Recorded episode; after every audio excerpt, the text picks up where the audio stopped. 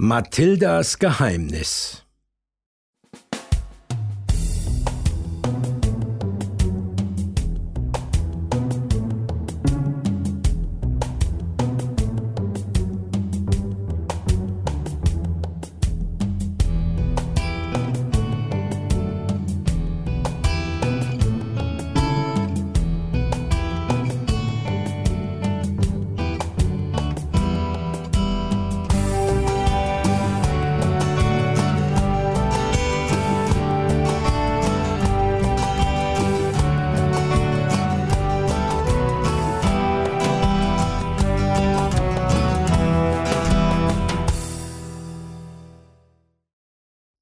Als Mathildas Zofe erkrankte, änderte sich alles im Leben der Prinzessin Mathilda zu Liebenthal.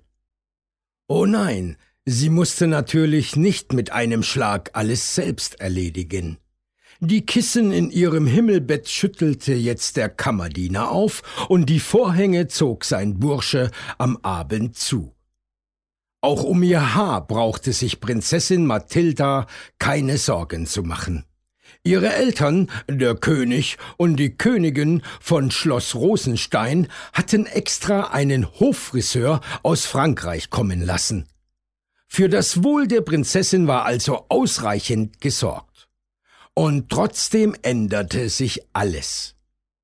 Und das alles nur, weil der König höchstpersönlich an diesem Abend ein Buch aus dem Regal zog, um seinem kleinen Prinzesschen daraus eine Geschichte vorzulesen. Der König setzte sich auf das Bett von Mathilda, schlug das Buch auf und begann vorzulesen. Mathilda lauschte gespannt der Geschichte um die drei Freundinnen Josephine, Clara und Luise die sich jeden Tag im Kindergarten trafen und zusammen spielten. Als die Geschichte zu Ende war, klappte der König das Buch zu, stellte es zurück ins Regal und wünschte Mathilda eine gute Nacht. Schlaf recht schön, meine kleine Prinzessin, und träume etwas Schönes, sagte der König und deckte Mathilda zu. Mathilda lag noch lange wach. Seltsam, dachte sie, die Geschichten, die mir meine Zofe immer vorgelesen hat, waren ganz anders. Ihre Bücher erzählten von Tieren, die sich im Wald verlaufen, oder von guten Feen, die Wünsche erfüllen. Aber von einem Kindergarten hatte Mathilda noch nie gehört. Der Gedanke an einem Kindergarten, in dem viele Kinder spielten und lachten, hielt sie die ganze Nacht wach.